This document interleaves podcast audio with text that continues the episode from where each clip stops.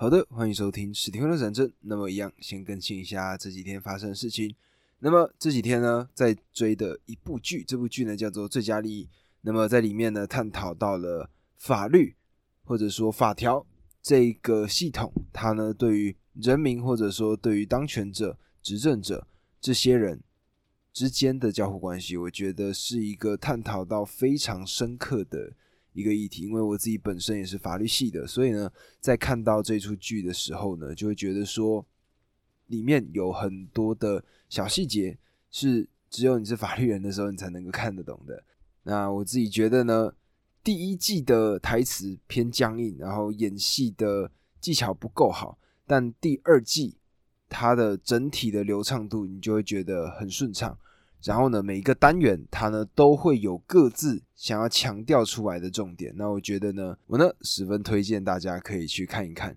那么这个呢，算是我这几天更新的一个小事情。那么我们今天呢回来讲到为何家会伤人吧。那么在今天的这个章节呢，讲到的主题名称叫做如何一圆升学梦。那么它里面呢，其实我觉得最主要的，其实并不只有单纯。限制于升学这样子的内容呢，其实可以用在日常生活当中。它呢可以帮我们达成很多很多我们原先都没有办法想象自己会达到的事情。那么透过这一集的方法呢，我们就可以知道说，从升学考试这件事情做切入的话，我们呢把它往上延伸到你的人生，到你未来的规划上，其实我们都可以使用。今天这个章节里面所告诉我们的心态，那我觉得呢，这个呢跟我之前讲到的所谓心想事成，或者说立定远大的志向这些事情有相关联性。那么首先呢，我们就先来看一下书中的案例吧。那么书中案例呢，就是作者他自己本人的一些经历。那么他呢，名字叫武志红，他呢曾经念的是北京大学。那北京大学呢？如果各位可以理解的话，在台湾就是像台湾大学这样子的一个等级，但是难度更加更加的难，因为呢，基本上能够念到北京大学的呢，都是整个省的状元，那整个省加起来的人数就已经比台湾的学生人数多上很多了。那可想而知，能够在这样子的一个省份当中成为状元，然后进入到北京大学，这个。就是一个非常厉害的成就。那但是呢，我们仔细来看一下这个作者他在高二下学期的时候发生的事情。那在高二下学期的时候呢，他的期中考试他考了全班第二十九名。那基本上呢，按照这个成绩来看呢，他呢在大陆那边连一般的本科大学都考不上。那面对到这样子的情况呢，谁能不着急嘛？他呢就担心说没有办法继续念书，所以呢发誓要好好努力的学习。但是当时呢，他呢最弱的一个科目叫做化学，他呢希望把这个化学给学好，所以呢他下定决心重新自学化学。他呢就不放过任何一个题目，然后买了一本很棒很棒的题库，里面呢把所有的知识啊或者详解啊，还有它的概念都讲得非常非常的清楚。那他学的非常的认真。完全没想到能够收到什么样的效果，结果完完全全出乎他的意料。在期末考试的时候，他的化学成绩考了全年级的第一名，而各科呢加起来成绩则来到了全班的第十一名。那这个呢是一个非常高的分数。在收到成绩之后呢，这个作者呢他呢就开始思考啦，诶，他化学呢花了这样子的心力，最终呢得到了这样子的一个成绩。那么，如果他也把其他的所有的科目都补上，是不是他就可以考上清华大学、北京大学这些在中国非常非常厉害的学校呢？那也就是这样子的一个幻想，最终呢，让他把目标往上调整。那么这个呢，就牵涉到了心理学上的一个专有名词，这个专有名词呢，叫做自我实现的预言。那他的意思就是呢，如果相信自己可以，你最后一定可以；如果怀疑自己做不到，你呢就一定做不到。高三升学考试的这个化学成绩呢，其实就是他改变了自己的一个预言。因为呢，在以前的时候，这个作者他就觉得说，他最好成绩也就是全班的第十一名，而且呢，各科的成绩其实平均，没有一个优势的科目。那所以呢，也因为这样子，他一直给自己的定位就是他是一个一般好的学生，他呢达不到那些优秀学生的能力。但是呢，直到考到了这一次化学的成绩之后，改变了他整体的思维，他发现他的能力其实一点都不输那些班上的强者。那按照这个自我实现的预言的理论呢，这种信念就相当于改变了作者的预言。以前他预言自己不如那些优秀的学生，结果这个预言就实现了。现在他预言自己会比他们强，而接下来这个预言开始不断的实现。而作者呢，他呢就有特别提到，他说这个预言要实现，他必须要有一个基础。什么基础呢？也就是他必须要有个突破口。举例来说，以作者的例子就是什么？就是这个考到了化学成绩全校第一名这样子的一个事件。简单来说呢，就是如果你呢抵达过某一个境界，再做这样子的预言，你自己就会很容易相信。那么这个呢，让我想到的是之前呢在运动期刊上看到的一个关于长跑选手的案例。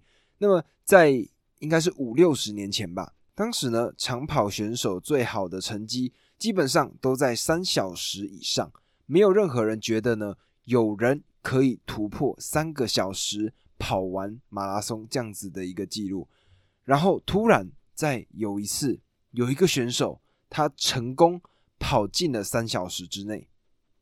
接下来发生了什么事情？接下来呢，在几个月之后，陆陆续续就开始有越来越多的选手跑进了三个小时内这样子的一个时间。那么。这个呢，其实就跟自我实现这样子的预言是很像的，意思就是呢，原先很多时候我们呢都把限制加注在那里了，而加注在那里之后呢，我们自然而然的就会觉得说我们达不到这个目标。但是只要你们今天只要突破了一次，你就觉得说，哎，下一次要做到就会变得更加的容易。那么首先你要先有一个目标嘛，那这个目标呢，我们就回到作者的故事里面。他的目标当然就是想要考考看北京大学、清华大学。那在进入高三这个备考的阶段呢，他原先最强的是化学科嘛。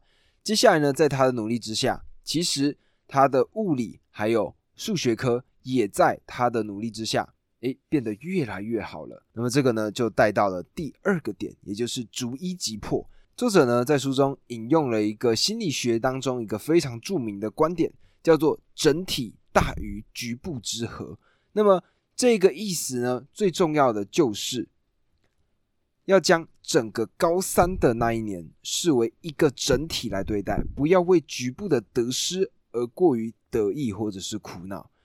而这个呢，就是他，你看刚开始考到化学的最高分数嘛，那在后来呢，其他科还没那么好。那如果呢拘泥于这件事情上，他是不是就没有办法持续进步了？但是呢，他呢就想说，哎。化学做得到，那接下来数学应该可以，物理应该也可以，所以逐一击破，最终呢就达到了他要的效果。那这个呢，其实在我们人生当中面对到很多事情也是如此的。我们呢目标在那里，那接下来要干嘛？一步一步的达到那个阶梯嘛。那这个阶梯呢，就是透过我们自己逐一的去破解。那这个呢，算是第二个部分。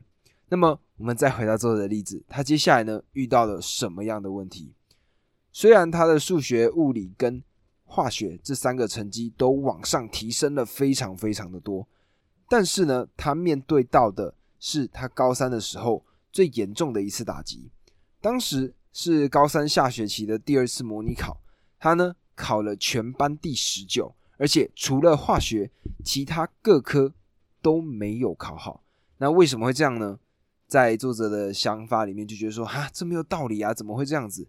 那这边呢，最重要的第一件事情就是，首先重新评估自己的形式。很多时候呢，我们在面对到一个问题的时候，我们呢总是会怎么样？被情绪先盖住了，盖住之后呢，我们就没有办法正确的思考。那我觉得呢，作者这边呢提供了一个小的方法，就是理性的、客观的重新评估一下你的状况。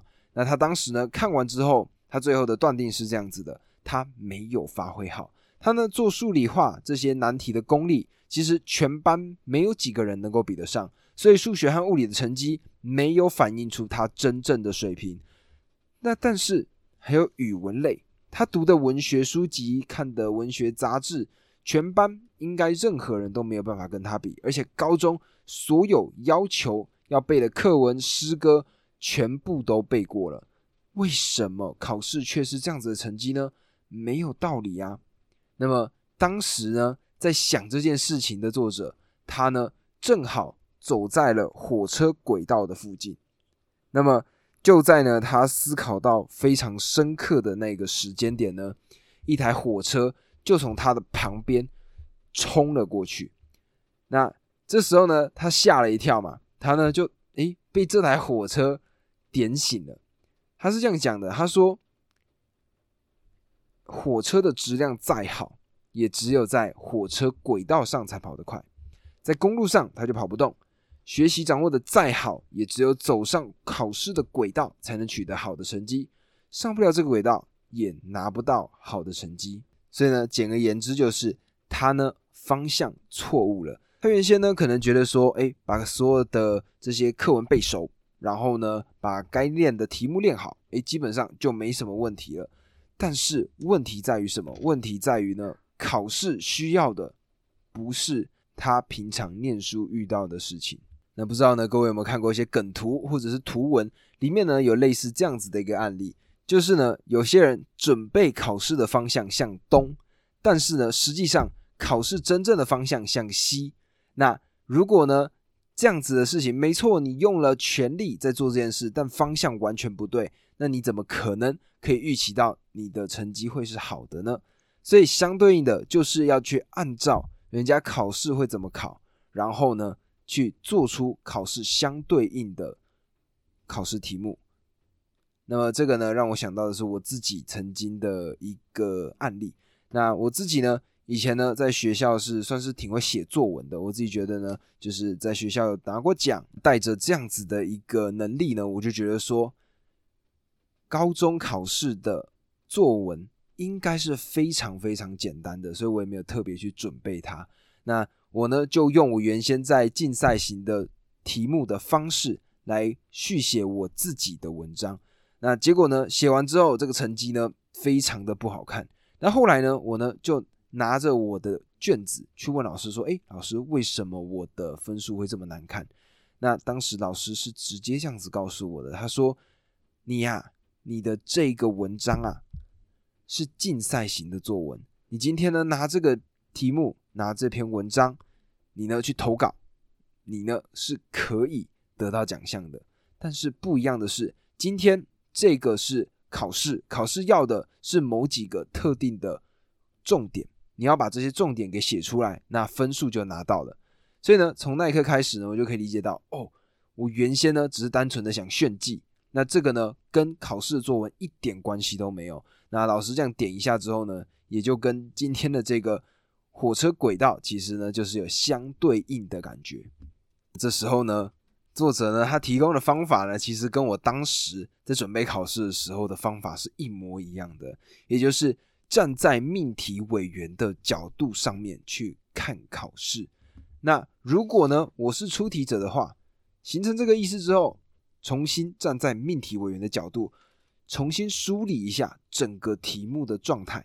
诶，我是出题人，我应该会从课本里面找哪些主题？来考试呢？那从这个角度做切入之后呢，我就发现说，哇，真的是像是作弊一样。因为呢，你就知道说，哦，如果我今天是出题委员，我想要考的东西是什么？那从这件事情之后呢，你就可以知道你应该要怎么样去准备这个考试。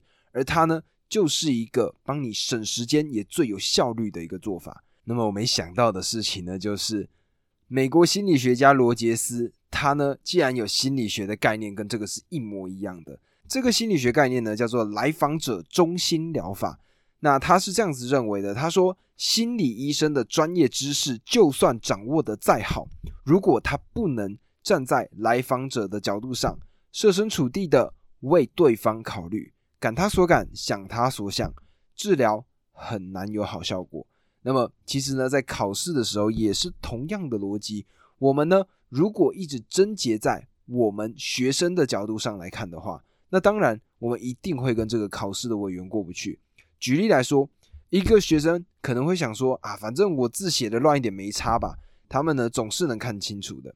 阅卷老师一定会理解我。但是如果我们站在他的角度去看这件事情，就会明白说，今天一个乱糟糟的一个答案卷，他在批改的时候肯定不会开心。那看到整张整洁的一个答案卷的时候，心情肯定会立刻不一样。如果呢从这个角度切入之后，你就会发现说，哦，好好写字，真正的效果在哪里？那么我想呢，结局也不言而喻了嘛。这个作者呢，最终他呢就考上了他心目中理想的学校，也就是北京大学。那最后呢，作者他还是提醒了一个很重要的事情，也就是刚刚前面提到的看局部跟看整体这样子的一件事情。因为呢，如果从人生的角度上来看，考试失利这个呢，只是你人生当中的一个很短的时间，但是接下来还有很好的人生，我们还可以去做很多不一样的事情。那这个呢，是作者最后的一个提醒，也就是如果任何不如意的时候，要记得还有很多很多的机会。那以上呢，这个就是今天的单集，那也希望呢各位可以从中理解到之前的经验，还有它背后的心理学逻辑。那么喜欢的话，帮我按下关注，然后分享给你身边的朋友。如果有任何的建议、任何的看法，欢迎告诉我，我呢一定会回复给你们。以上，我们明天见，拜拜。